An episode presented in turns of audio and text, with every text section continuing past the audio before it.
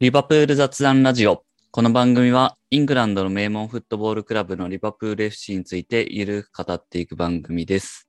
LAC ラボの拓也です。今回はプレミアリーグ第8節のワトフォード戦を振り返っていきます。一緒にお送りするのはイタツさんとコークくんです。よろしくお願いします。よろしくお願いします。久しぶりのリバプールの試合ということで、えー、リバプール雑談ラジオも久しぶりの収録ですけど、ワトフォード戦ですね。イタスさん、あの、この試合は結構リバプールにとって、なかなか苦手要素があったと思いますけど、そうですね。あの、負けフラグが山ほどのようにあったんで、かなフラグがり心配して見てました。まず、代表ウィーク明け、そうですね。ランチタイム、うん。アウェー。で、まあ、前回負けてるワトフォード。で、かつ、監督変わって、ラニエリと。うん。うん。いろいろ、あの、フラグがあったわけですけど、うん、い結果的には0-5の解消でしたね。やー、もう、すごすぎました。はい。うん。これはもう、気持ちいい試合でしたね。で、代表の、まあ、試合があったことで、アリソンとファビーニョが不在。で、うんカーティスも怪我っていう中だったんで、えっ、と、ケラハ、ミルナー、ケータあたりがまあ先発起用されてっていうとこでしたけど、コーク、これはスタメンとしては、まあやっぱこんな感じかなっていうところですかね。まあ、そうですね。うん。まあ、使えるメンバーの中では、まあ、一番まともというか、いい人うん選なんじゃないかなとは思います。そうですね。まあ結果的にはなんか、アリソン不在とか、全くなんか意識することもなくっていう ところはありましたね。そうですね。で、試合の方は、もう立ち上がりからリバプールがチャンスを作ってっていう、まあもうほとんど終始リバプールペースっていう感じでしたけど、先制点も早かったですね。8分。マネのゴールと。これはもういきなりいいゴールでしたね。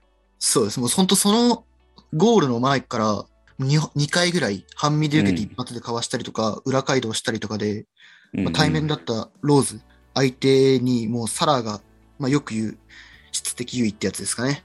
もうそれをずっと見せてて、で、それがまあ生きたというか、サラーのもう相手になってなくてローズが、先制のシーンもそういう形でしたよね。ローズ一発でかわして。ですね。でもアシストは本当にとんでもないアシストですね。本当デブライネみたいな。うん。あんなことまでできてしまうのかっていう。アウトにかけてね、あのパス。はいしかも本当にマネのピタリとうん合うところにそれを出して、まああとマネのフィニッシュもきっちり決めてすごい良かったですね。うんそうですね。本当にトップスピードで走り込んで、そんな、なんていうんですかね、簡単なシュートでもうんないとは思うんですけど、浮いてたし、うんうん。あれはダイレクトで本当ちゃんときっちりフィニッシュできたのは、まあさすがですね。そうですね。なんかマネの調子がちょっと上がってきてる感もあるんで、それはなんかすごい嬉しいですよね。うん。イタスさんどうでした？この先制点は。うん。いや、まさに今、コウ君が言ってた通り、いや、サラキレキレだけど、自分が生きるだけじゃなくて、パスもこれだけ精度が高いので、本当に乗ってるなっていうのが、えー実感できる素晴らしいシーンでしたね。シティ戦に続いてですよね。サラーからマネっていううん、う、ん。あれもそうでしそうたけど。ですね。なんかこう、二人がハグするシーンが、またすぐに見れてよかったですね。確かに。そうっすね。うん。いやー、マネも結構なんかあの決めきれないのがいつだったか結構続いてたと思うんですけど、なんかきっちり決められるようになってよかったですよね。うん、うん。まあ、これがやっぱりこう、ああいうシーンとかで、まあ、逃しちゃうと、まあ、雰囲気も、そのゲームの中の雰囲気も良くない方向に行っちゃいかねない中で、まあ本当にかなり早い段階で、で特にマネが決めたっていうのは、マネ個人だけじゃなくてチーム全体の雰囲気だとか、あの試合の、ななんていうんですかね、イケイケなムードを作るのに役立ったのかなと思います。そうっすね。あとはあれですよね。これでマネが100ゴールうんで。すね。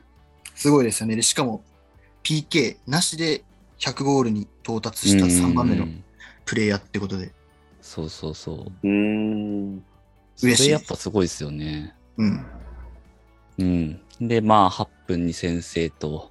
まあ、その後もだいぶもうリバプールが圧倒的にポゼッションしてっていう感じだったんで、まあ、ほとんどピンチもなかったと思いますけど、まあ、ずーっとリバプールペースで進んでたなっていう感じですね。まあ、やっぱりなんか最高峰からパスが出るっていうのは、すごい大きいっすよね。うん。このハイライトで見てもわかる通り、このプレーのスタートは、えっと、ワードフォードのゴールキーパーから始まってるので、うん。それが速攻、あのスピードで帰ってくるのは本当に切れ味鋭い鋭いですよね。う。うんん。で、リバプールの2点目が37分、えーフィルミーノのゴールと。これは、ミルナー、マネ、ミルナーで、中のフィルミーノって感じで、うんミルナーがだいぶ上がって、うん、いいアシストでしたね。うん。本当びっくりするぐらい綺麗な形。うんなんか結構リバプールって、本当とんでもない個人の力技で決めたりだとか、またセットプレーだとか、なんかそういうのが多い印象なんですけど、ここまで綺麗にパスつないで美しい形で崩し切って決めたゴールって、なかなか見れない気がするんで、ちょっと嬉しかった。確かに。かなりこう、流動性ある感じで崩してっていう。うん、しかもミルナーですからね。うん、それが。結構ロボがあそこまでえぐり込むと、もう中にパス出せば得点みたいな形でよくありましたけど、うん、うん。まあ、やっぱりて最初に点取ってるマネが、マネにあそこで持たれると、ワトフォードもここ警戒して止まっちゃってましたよね。うんで、ミルナーがもう確一回っていうところが、まあうんよく形になったかなと思いますね。そうですね。で、ちゃんとそこにいるのがフィルミーノうとん。合わせるだけでしたね。そうですね。ここまでは結構、フィルミーノ惜しいみたいなシーンがあったんで、うんうん。まあミス、ミスまでいかないけど、ちょっともったいないところも多かった中で、こう、きっちり点取れたのは良かったですね、ここで。そうですね。前半2点でマネ、フィルミーノっていう2点なんで、うん、うん。これもなんかいい感じでしたよね。うん。前半、なんか見どころありました？いやーなんか、まあ、先制しても僕はやっぱり負けフラグが頭をちらついてたんで、これはまだまだ全然わかんないぞって思ってずっと見てましたけど、なるほど。ワートフォードが全然何もしてこないんで、こう、だいぶ状態悪いんだなっていうのがうんありましたね。そうですね。うんあんまなんか、覇気がないっていうか、うんあんまなんか雰囲気感じなかったですよね。やられそうな雰囲気が。そうですね。特にダニー・ローズと武蔵倉庫って、まあ、二人とも元スパーズで、その時のね、スパーズすごい強い、厄介だった印象があるので、うん、まあちょっとそのこの二人がここにいることもちょっとびっくりだったんですけど、あの、あんまり移籍事情を追えてないので。うんで、なんというか、こう、やっぱり、リバプールの新しい戦力に追い越されちゃった感が、こう、時代が変わった印象が強かったですね。そうですね。で、えー、0-2で折り返して、後半。後半もまあ相変わらずリバプールペースでしたが、追加点も早かったですね。52分。ボビーの2点目。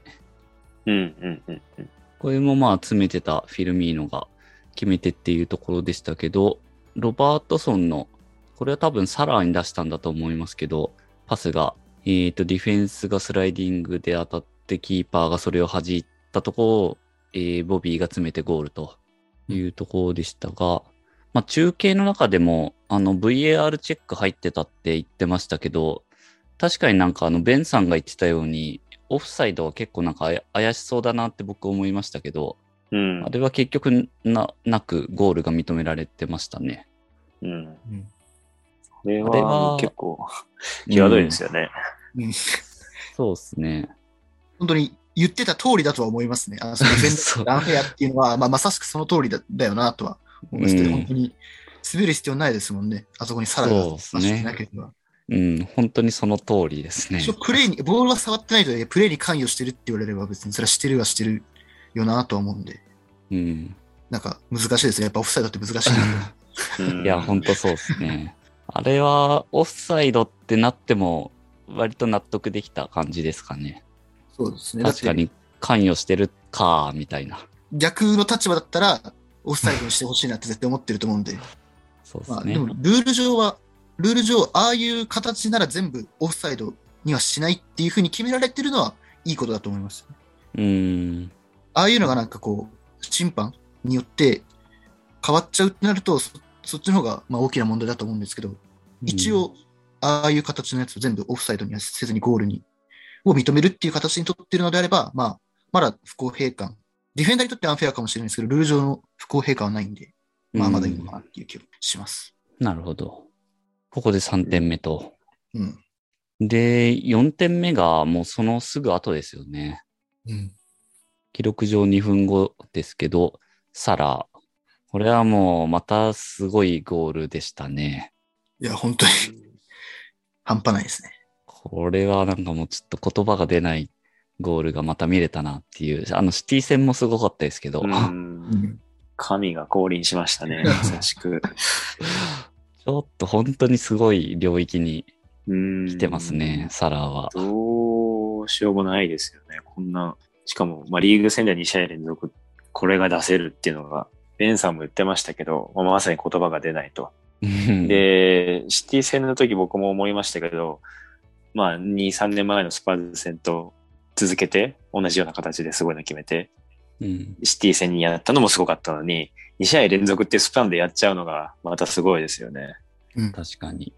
で、そのシティ戦は右足だっただけに、こう、滑り、最後滑り込んだディフェンダーの対応もわかるというか、まあ、前節のボールが布石になってて、右足警戒されて、で、自分の得意な形の左足に持っていくことができたっていうのも、また、まあそういうふうに感じますね。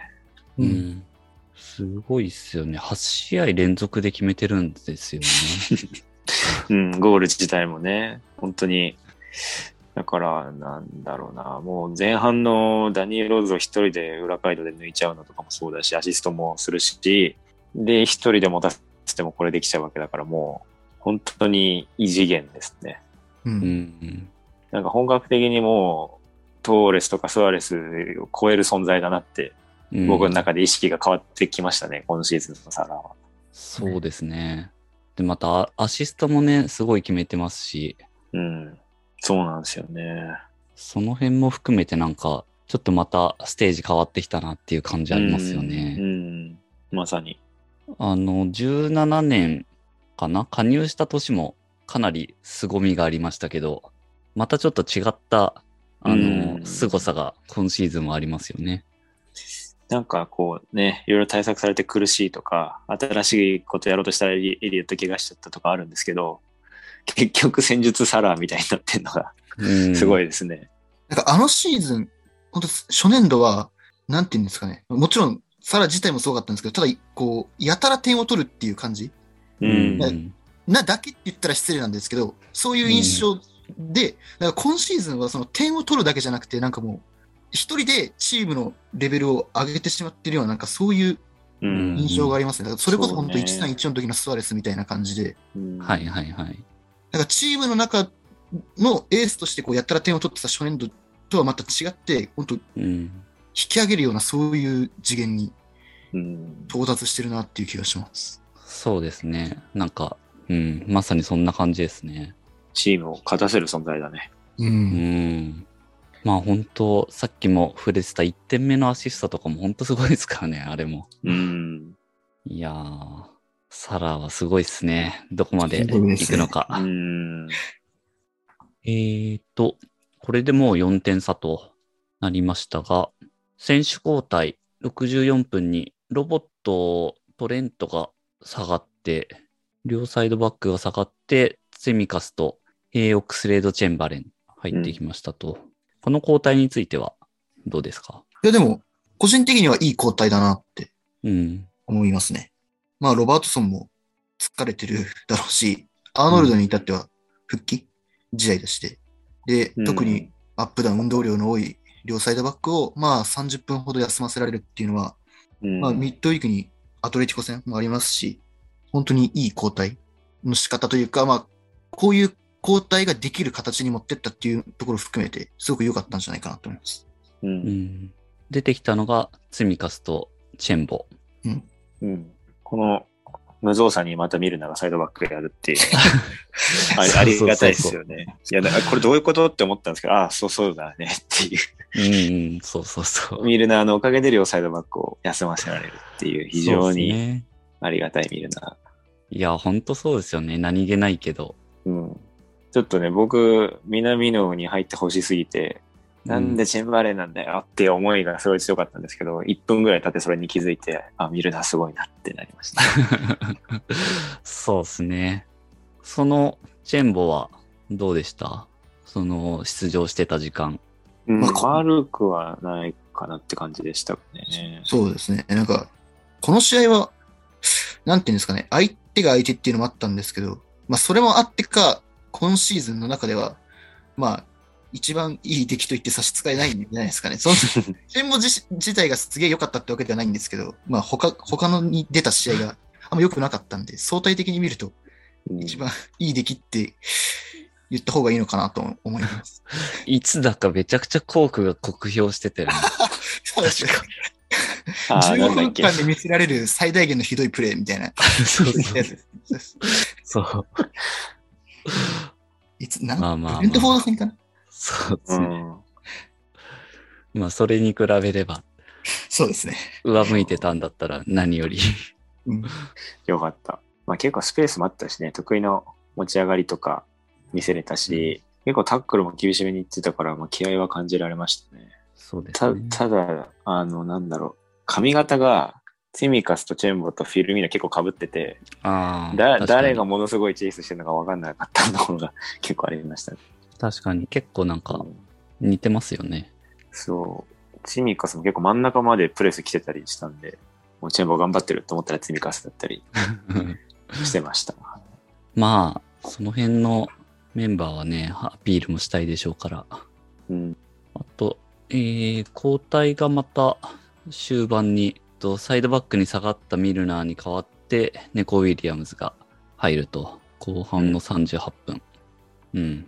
これもまあ、わかる交代ですかね。猫をちょっと出しときたいみたいな。うん。うん。ま、まあでも、個人、個人的にはそんな、まずミルナーを休ませる必要があんまり感じなかったと、っうん。ていうのと、まあ、今シーズンまだ一度もプレイしてないんで、猫を使ってあげたいっていうのも、まああるにはある、だとは思うんですけど、まあそれを差し引いても、別にミルナーじゃなくて他に休ませたい選手、前の選手とか、まあ休ませてもよかったのかなっていう 気はするんで、そうですね、こういう試合でちょっと南野を見たいなっていう気持ちはありったんで、まあ結果的にアシストもしてくれましたけど、うんうん。南野でもよかったのかなとはちょっと思います。そうですね。まあそこはいろんななんか優先度と、なんというか選手のコンディションとかももしかしたらあるのかもしれないですけど、うん。南野はここでも使われないのかっていうのはまあやっぱ思いましたよね。うん。この、この試合展開で使われないとしたらね、いつ使うんだっていううん。感じはありますけど。まあめっちゃポジティブに考えると、クロップの中で南野のテストはもう乗り地戦で十分なのかもしれないですけどね。うん、なるほど。で、猫を試したい気持ちの方が強くて、で、はい猫はかなりリスクだって考えてて、83分まで引っ張ったのかもしれないなっていうのが、まあ、一番ポジティブに考えるとそうかなって感じですね。そうですよね。あの、64分にアーノルドを下げてる時点で猫を出してないっていうのは、なんかそこのちょっと慎重さを伺わせますよね。そうなんですよね。うん、そこで出せればよかったわけですから。まあ、その辺はね、なんか誰を使ってみたくてとか、誰を下げたくてっていう、その辺の、まさに、プライオリティでいろいろ変わってくると思いますし、まあ、南野も結構移動も多かまあそうですったですしね。ね。うん、そうそうそうそうそう。その辺のなんかコンディションとかは考慮されてるような気もしますけどね。うん。あとそこでいくと、南野とは関係ないんですけど、ジョタ使わなくてよかったっていうのは、個人的にはすごい嬉しいポイント。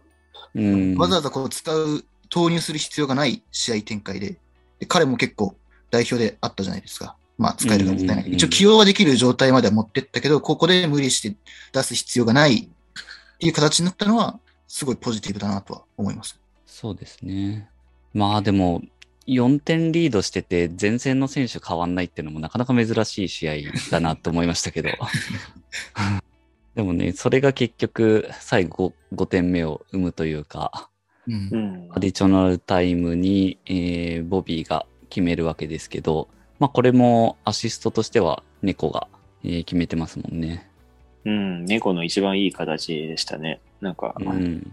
直前は結構ドリブルで突っかけて結局引き返すみたいな、あまり流れの良くないプレーが見えましたけど、まあトラップでダニーローズを出し抜いてっていうのは、うん。うん、良さが出ましたよね。まあちょっとダニーローズ相手っていうのが評価できるのかっていうのがありますけど、まあでもうん若いし、結果が残せることが一番だと思うんで、まあアシストでも記録ついたのは大きいんじゃないですかね。うん、うん。で、ボビーもね、ハットトリックできたわけですし、そうですね。文句ない締め方でしたね。本当に、あの、倉敷さん風に言うと、うん、うん。最後に1号を乗っけたようなううんん、うん、うん。5点目でしたね。そうですね。いや、もう0-5、本当に完勝でしたね。そうです。そうですね。ちょっと、ケラハーも2回ぐらいしかす、なんか、うん。ほぼ、なんか映ってないんじゃないかぐらいの、それくらいのなんか登場でしたよね。試されませんでしたね。そうそう。アリソン不在時に、ケラハの、うんその、何よりですけど。うん。ちゃんとクリーンシート記録上残るわけですし。なんか意外とピンチはありましたけど、なんかすぐお実はオフサイドでしたみたいになって、その辺もこう、うんワトフォードのなんか勢いのなさっていうか、状態悪いんだなっていうのを感じるシーンでしたね。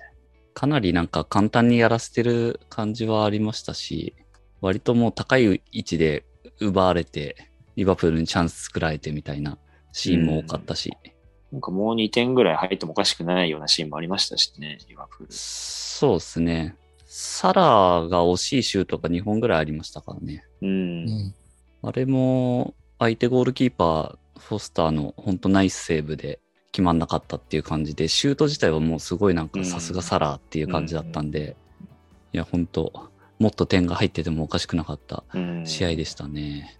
まあでもこういう試合でちゃんとそのフロント3みんなそれぞれ点決められたし、うん。ボビーもあのアーセナル戦以来のハットトリックですよね。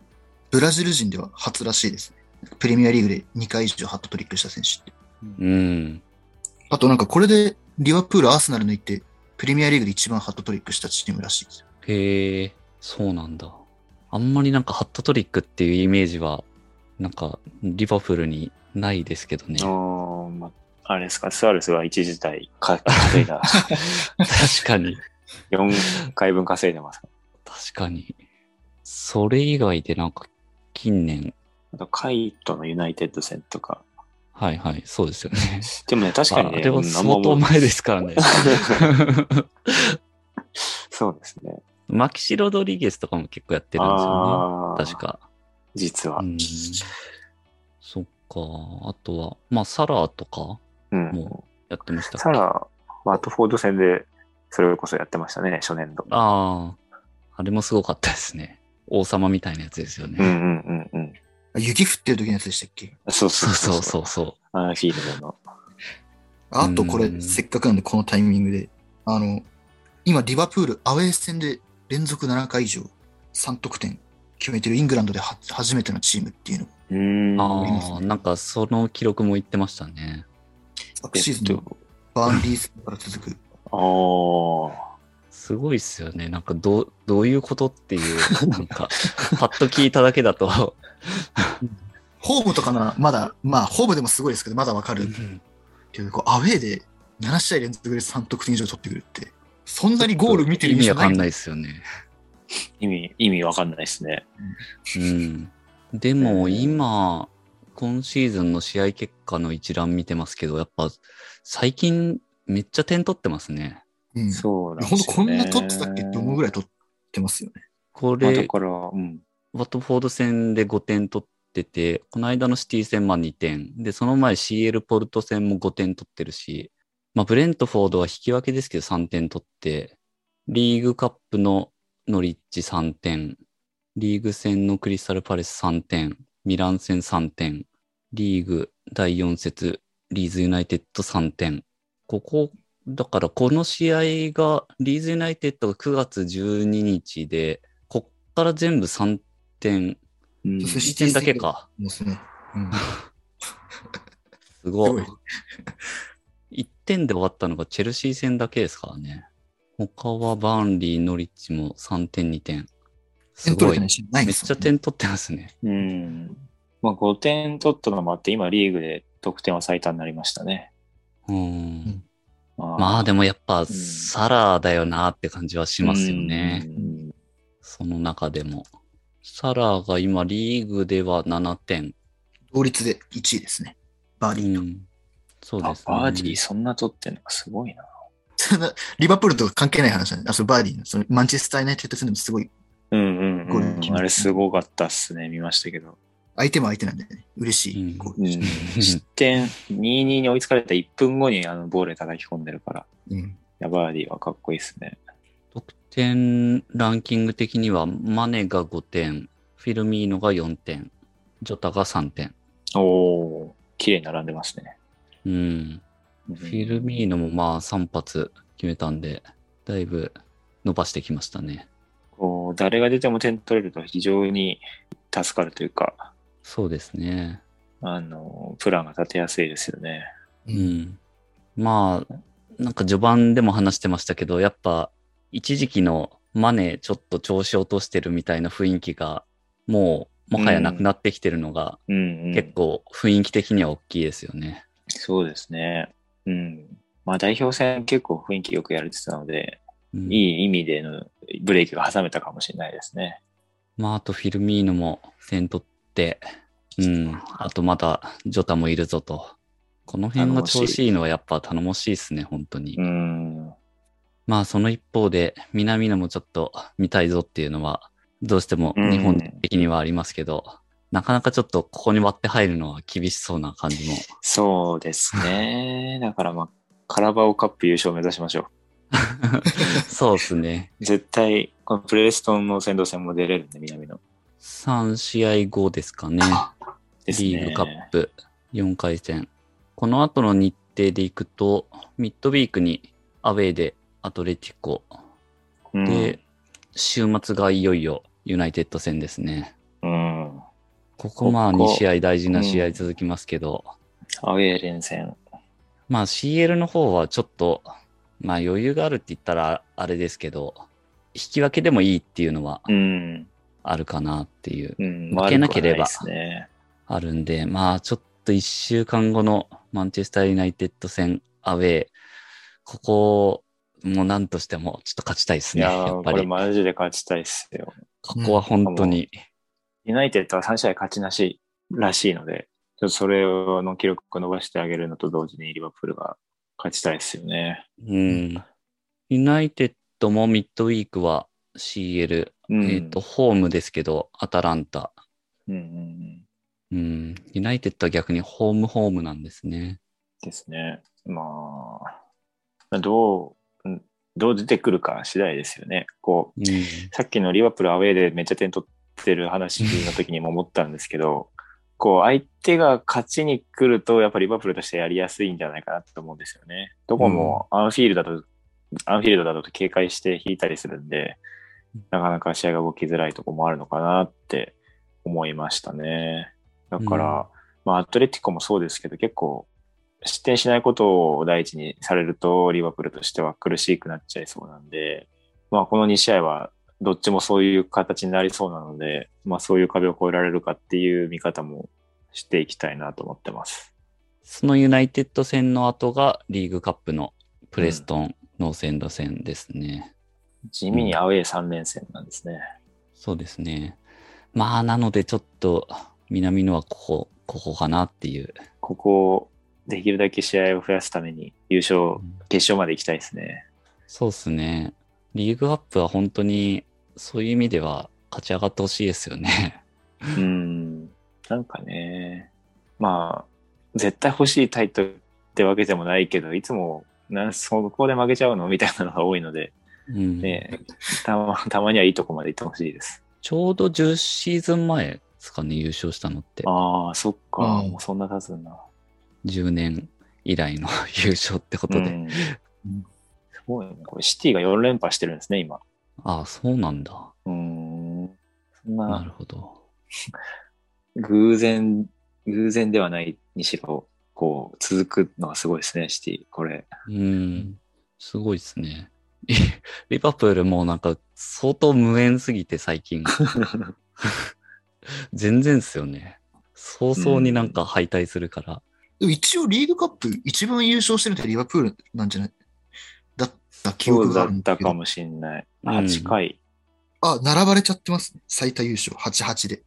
なるほど。シティに？シティ並ばれちゃってますね。おおお。まあ4連覇はすごい猛追だろうな。確かに。まあじゃあ、また帰り咲くっていうことで。すごい。めっちゃカラバオカップのモチベが上がる回でした。確かに。そうですね。まあ、南野がヒーローになって優勝とかいいっすよね。ちょっと話が だいぶあれですけど、ワトフォード戦なんか追加であれば。ま、マオザワッチって、あ、そうか。忘れてました。マン・オブ・ザ・マッチ。